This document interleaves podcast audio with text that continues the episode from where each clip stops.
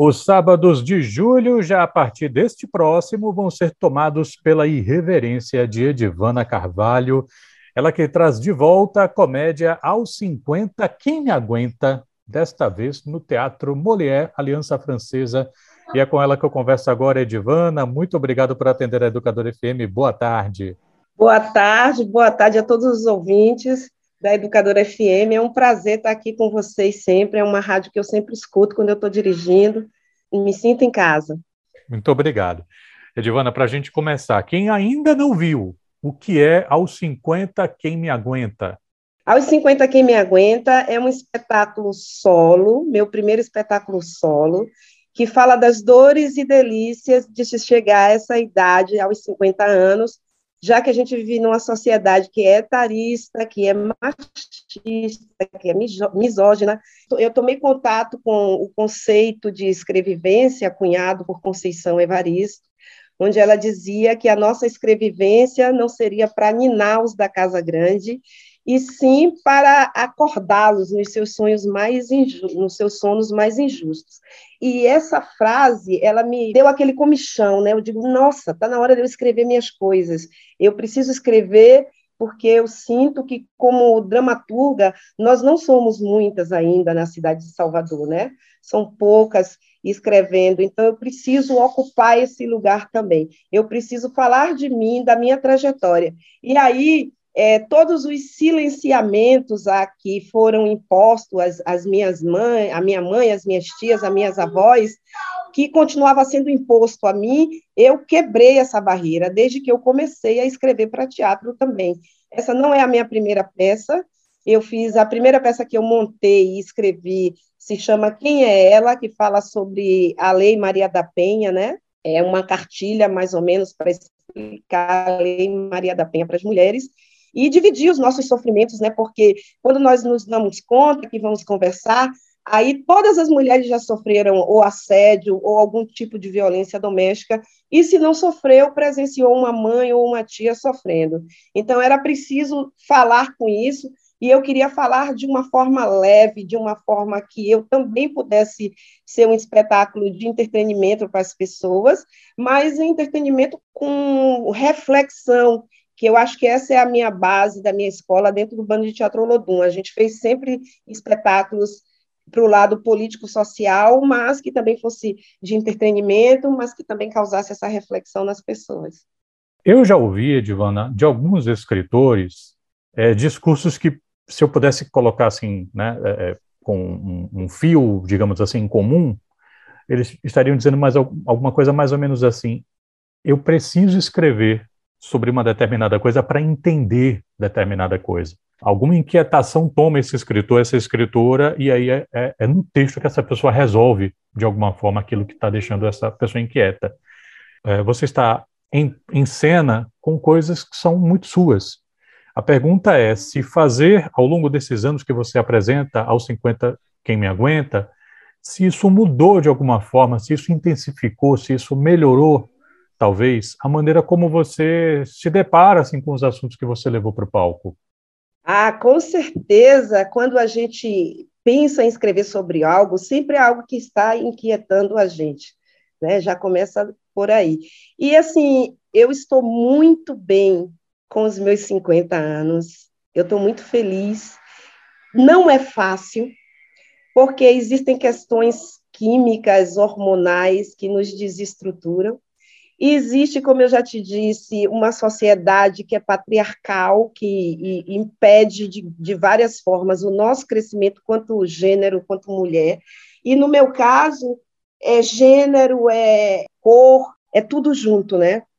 Então, eu precisava escrever, porque eu queria, é, depois de 34 anos assim de profissão, eu queria me testar como atriz, estar no palco sozinha, porque eu, eu sou uma atriz que vem de grupos, né? Eu fui do grupo da escola quando eu comecei o teatro na escola pública, lá no Luiz Pinto de Carvalho, no São Caetano. Depois eu fui de grupo quando eu fui para o Sesc Senac, aprender como é que se faz, né? Que ali foi uma, a primeira grande escola também que eu tive. E quando eu vou para o bando de teatro Olodum, eu sou grupo também. Então, eu sou aquele artista que sempre trabalhou com a coletividade. e eu precisava estar sozinha para saber se eu era essa atriz toda mesmo, se eu era essa, sabe, de segurar uma plateia 50 minutos só você falando, é muita loucura. Eu não sei nem se eu repito a dose, mas é de uma responsabilidade muito grande, porque quando a gente faz um monólogo, nós, a gente não está só porque de qualquer forma todo trabalho artístico ele, ele é composto pela coletividade, né? Eu estou ali sozinha no palco, mas tem alguém que está fazendo a luz, tem alguém que dirigiu, tem alguém que está produzindo, tem o hold, tem a bilheteria, tem toda uma galera trabalhando ali comigo. Mas pegar essa responsabilidade de ir para o palco sozinha era uma coisa que eu precisava me colocar à prova. E, e todas essas inquietações eh, hormonais, de, de, de, de mudança de, de estilo de vida, é, me provocou dizer: não, eu vou escrever sobre as minhas coisas, porque as histórias das mulheres negras elas são importantes e isso não nos foi ensinado, entendeu? Então toda a minha adolescência e juventude eu passei lendo romances escritos por mulheres brancas, onde as personagens eram mulheres brancas ou por homens brancos, onde as personagens também eram mulheres brancas. E quando num filme ou numa novela tem uma mulher preta, a gente também está circundando os personagens principais. Nós nunca somos os principais. Então, eu acho que essa foi a minha maior motivação. Já que não existe na literatura um lugar para mim, eu vou criar esse lugar para mim. Eu vou criar o meu próprio monólogo, eu vou falar das minhas coisas, porque é, ouvindo a minha mãe, minha tia, as minhas avós, eu entendi que nós tínhamos uma história que podia ser contada e, e, e curtida de uma forma deliciosa pelas pessoas também. Porque não é só sofrimento também, são vitórias, são batalhas, é o empoderamento feminino de eu chegar nesse lugar aos 50 anos e saber que um homem na minha vida ele vai ser um complemento da minha felicidade e não a razão da minha felicidade, porque eu tenho outras conquistas, outras coisas a fazer ao mesmo tempo, eu me preocupava muito de que forma eu vou colocar isso para fora, porque eu, eu, eu não estou num momento agressivo da minha vida, eu estou num momento de curtir a minha vida, sabe? Eu acho que eu fui muito mais agressiva quando eu tinha 20, 30 anos. Agora que eu já sou uma vovoguete, né, que eu já me considero, que é assim que eu me intitulo, avó piriguete, avó vovoguete, né? Então, assim, eu podia, eu podia respirar para responder e levar minhas questões ao palco. Então, eu tive muito cuidado de quem fosse me assistir não se sentisse acusado de alguma forma, mas se sentisse fazendo parte da minha história. Eu pensei que esse texto iria atingir pessoas de 50 a mais, e eu vejo que mulheres de 40, 30, 20 estão se identificando com o meu texto. Então, não é só uma questão de idade, é uma questão de ser mulher e é uma questão de ser mulher preta também. Então, eu precisava estar no comando da minha vida, então, no comando do meu texto, no comando das minhas ideias.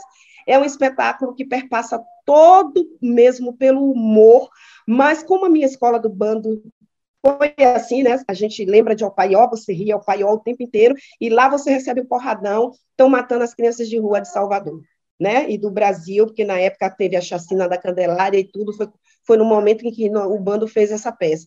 Então, eu precisava falar das minhas dores, mas sem acusar ninguém. Eu quero compartilhar as minhas dores e minha delícia com o público.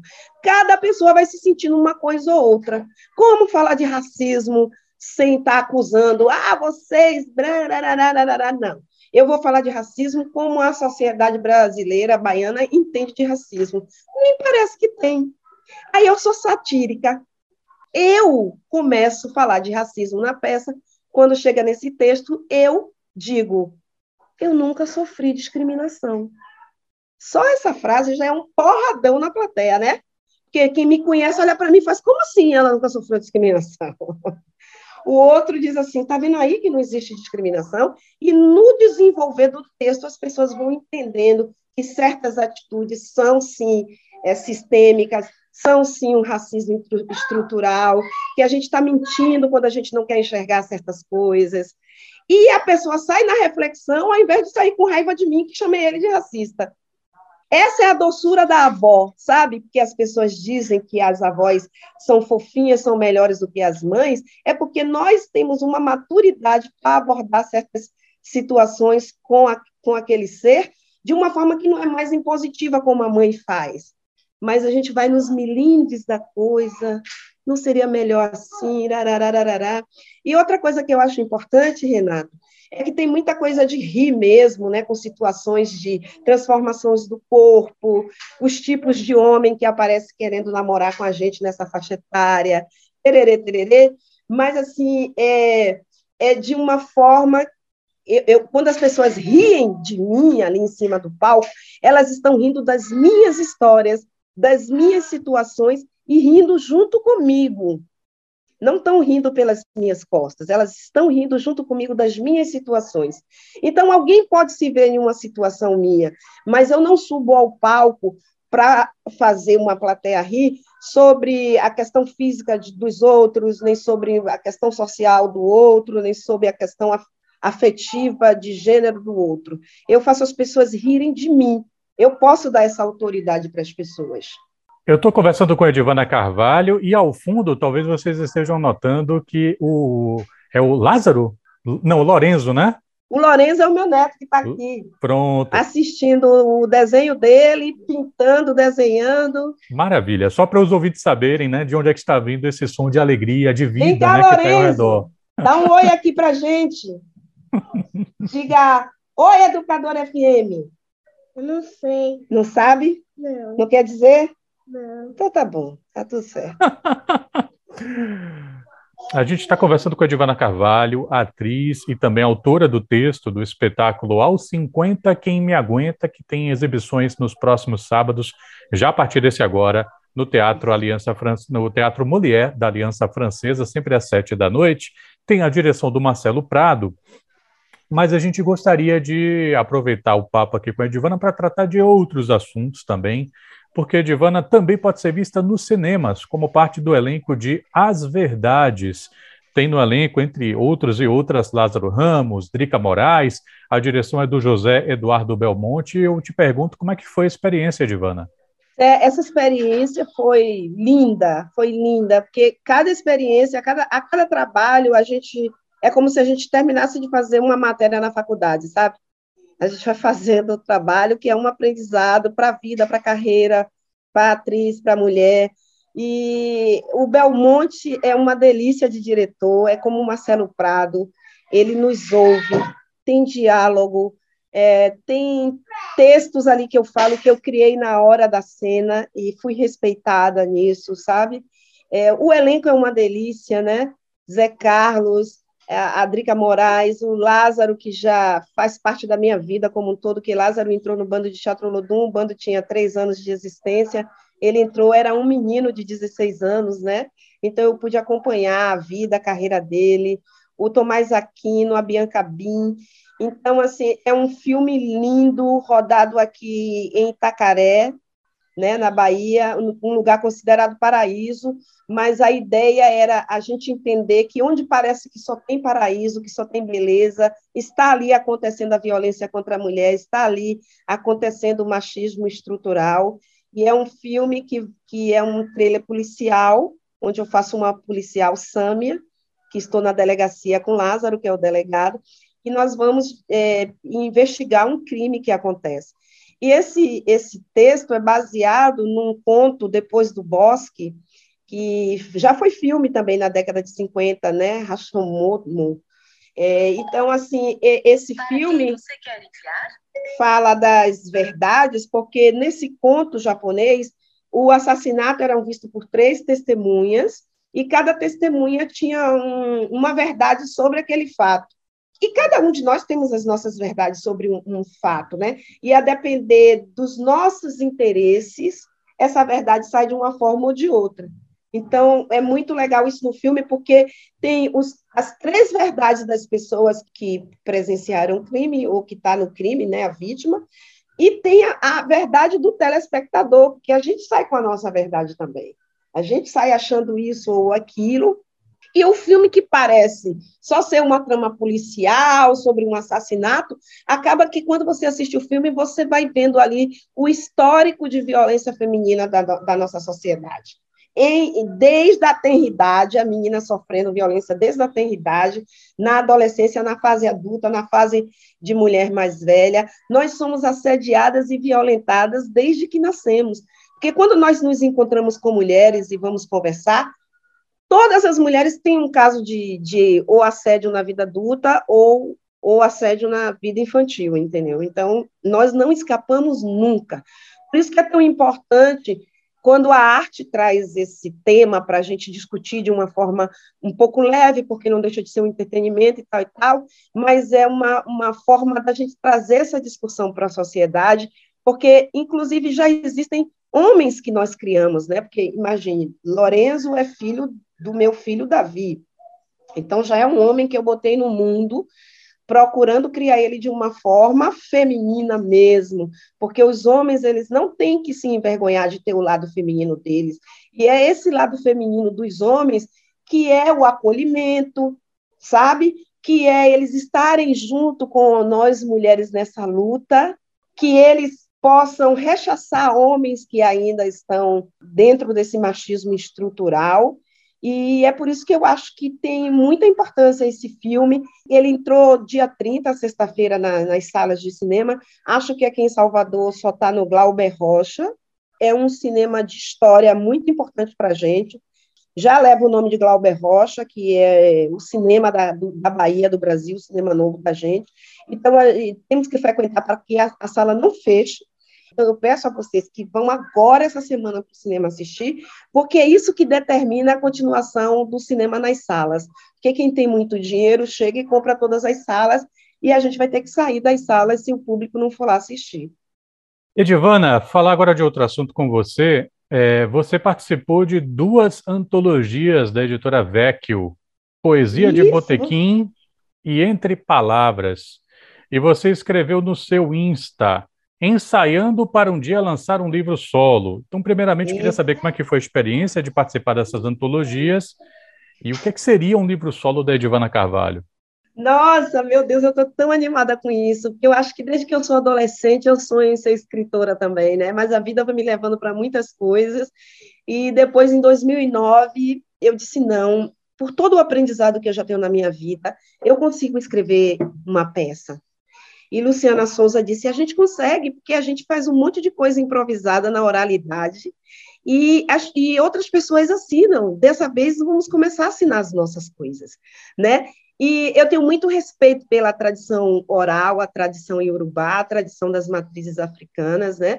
Mas está na hora de os mais jovens agora colocarem isso no papel. E a nossa Yalorixá Mãe Stella, ela, ela não foi embora sem nos deixar esse aprendizado, né? Quando ela escreveu, escreve a tua história, porque além da oralidade, nós precisamos ter o um papel, porque é isso que, que a galera que está no poder faz, elas têm tudo escrito no papel, então elas dominam. Aí, na pandemia, me apareceu em um dos grupos de Zap um curso que ia ser dado pelo Move Afro de Feira de Santana, que é uma galera lá de Feira de Santana que trabalha social, artisticamente na cidade, é, intervém. Agora mesmo eles fizeram o Miss Afro Feira de Santana, que é muito importante lá para a autoestima das meninas de lá.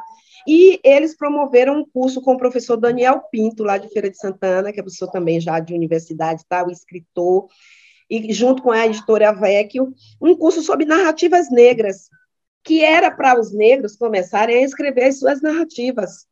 E a gente não tem como, como fazer isso virar livro, então vamos nos unir numa coletânea e vamos lançar os nossos livros. Então, esse livro aqui, Narrativas Negras, é fruto desse curso, que ficou com o nome do livro mesmo, e são essas pessoas todas, de vários lugares do Brasil, tem Pernambuco, tem do Norte, tem daqui, todas negras, homens e mulheres, sabe? E, e aí eu disse, com que conto? Eu tinha um conto que já estava escrito, que eu reorganizei ele, e coloquei um conto romântico.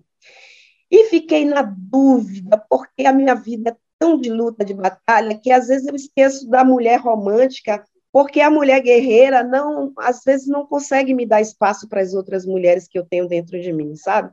E aí eu estava me sentindo culpada de não colocar um texto que falasse da questão racial, rarará.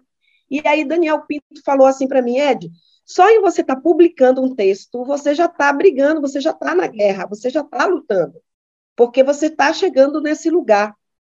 Então, relaxe e goze mesmo, se divirta, bote um texto que você quiser.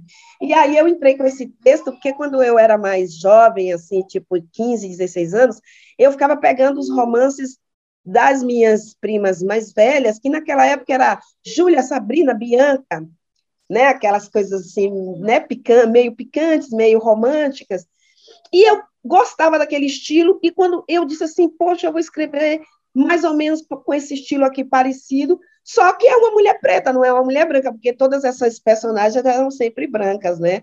São livros traduzidos que não são daqui, né? Vêm de fora, são livros estrangeiros, esses contos, Júlia Sabrina Brianca. Então é mais ou menos essa vibe aí que eu escrevi, mas não deixa de ser minhas histórias e mais ou menos um pouco de ficção em minhas histórias. Então, o leitor, na hora que lê o meu conto, fica dizendo: será que isso foi verdade? Será que isso é a história dela ou não é? Ou ela criou?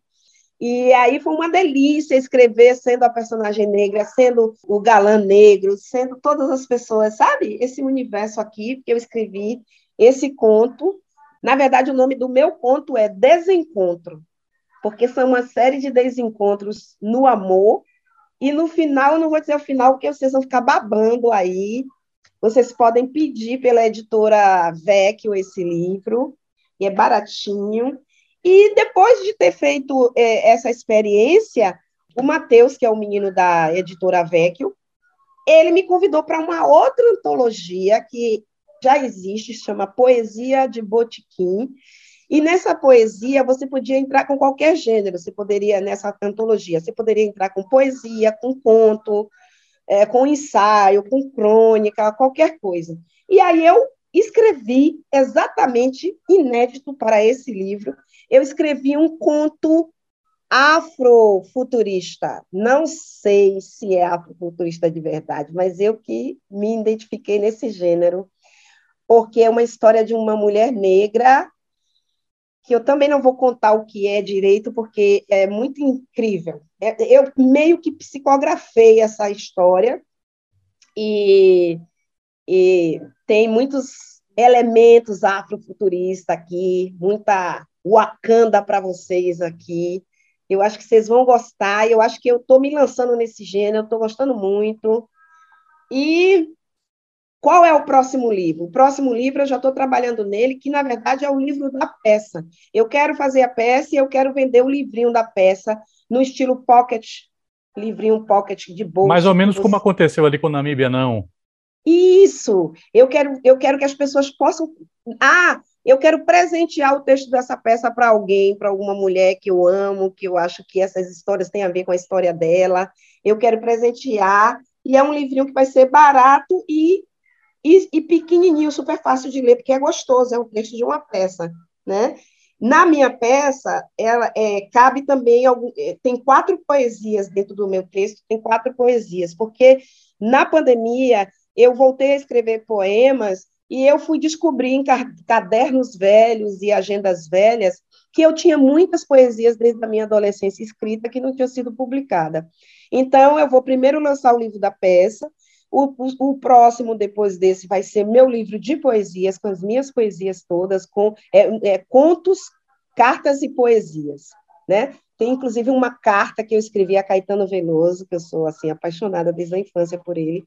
Eu nunca mostrei para ele, mas quando eu fizer o livro de poesia, não sei, eu estou querendo, vou, vou pensar se eu mostro ou não, que eu escrevi para ele.